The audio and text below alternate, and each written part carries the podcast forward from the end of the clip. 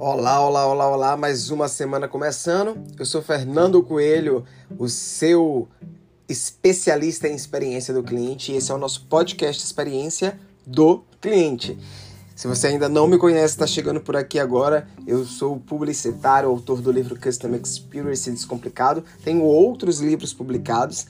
É, se você quiser me conhecer um pouquinho mais, aqui na descrição desse podcast tem minhas redes sociais. E hoje eu quero te fazer uma pergunta que é uma máxima dita aí pelo mercado. O cliente tem sempre razão.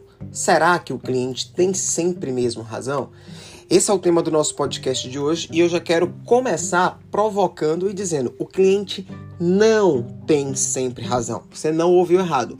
O cliente não tem sempre razão, mas o cliente tem as suas razões. Toda vez que um cliente chega na sua loja, é, e aqui eu quero deixar bem claro que eu estou falando de percepções, tá? Eu não estou falando, é, obviamente, de caráter ou de má fé.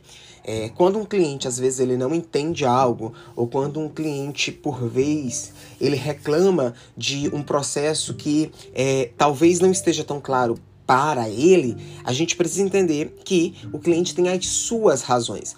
Então, toda vez que alguém fala assim, o cliente tem sempre razão, eu vou lá e explico. O cliente, ele não tem sempre razão, mas ele tem as suas razões.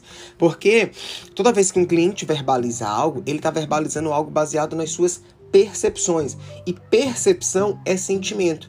E esse sentimento, a psicologia inclusive explica isso, ele é construído baseado nas vivências desse cliente, baseado nas experiências desse cliente, baseado nas emoções também desses clientes. E aí, é, se um cliente ele fala algo, se ele reclama de algo, a gente precisa trazer uma metodologia que eu coloco essa, esse método no meu livro que eu chamo de método OET são quatro passos para quando o cliente estiver na sua frente, você parar e compreender aquilo que ele está verbalizando, aquilo que ele está falando, né? E conseguir dar uma tratativa de maneira eficiente e eficaz. O que é o OED? É, vamos lá, é um acróstico onde você pega ali quatro etapas e você traduz isso em atendimento. O primeiro, a primeira etapa, o O, é o ouvir, observar, né? Então você vai observar todo o comportamento, toda a fala desse cliente.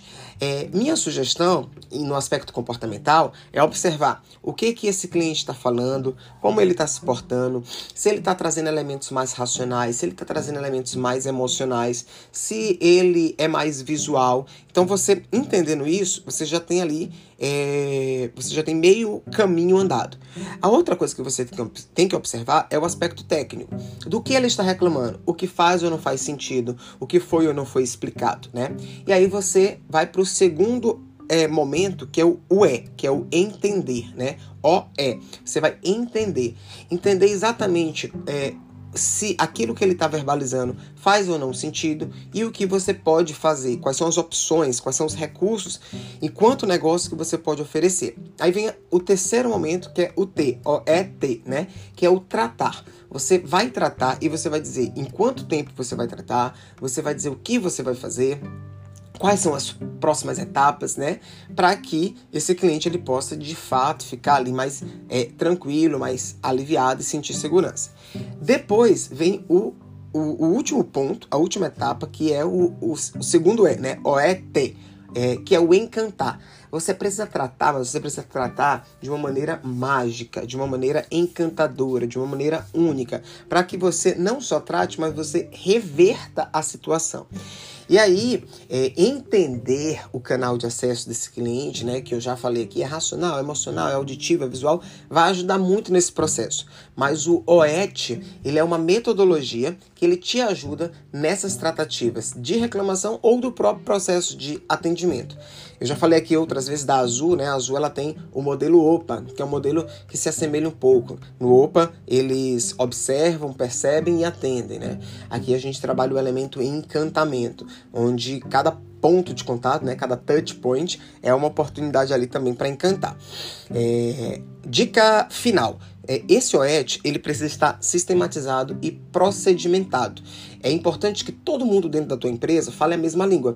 Então, é, o que eu te sugiro, você que está ouvindo a gente aí, que você possa é, padronizar isso em um POP ou em uma instrução de trabalho, né, um procedimento operacional padrão ou uma ITR, uma instrução de trabalho, porque facilita que, com que todos tenham noção de situações que pode acontecer, do que fazer, qual é o passo a passo, a quem se reportar. Isso precisa estar escrito. Então, é, o cliente ele não tem sempre razão, mas ele tem as suas razões e a gente precisa entender e tratar. Essa é a nossa função. Esse foi o nosso podcast dessa semana. Eu espero muito, muito, muito que você tenha gostado, que ele tenha sido muito útil aí. E se você quiser se conectar comigo, me siga nas redes sociais. Coelho Fernando falou. É, meus livros estão disponíveis na Amazon e compartilha esse podcast. Espalhe experiência por aí. Mande no grupo da firma. Compartilhe no Instagram publique no LinkedIn e vamos entregar boas experiências. Um abraço e até a próxima.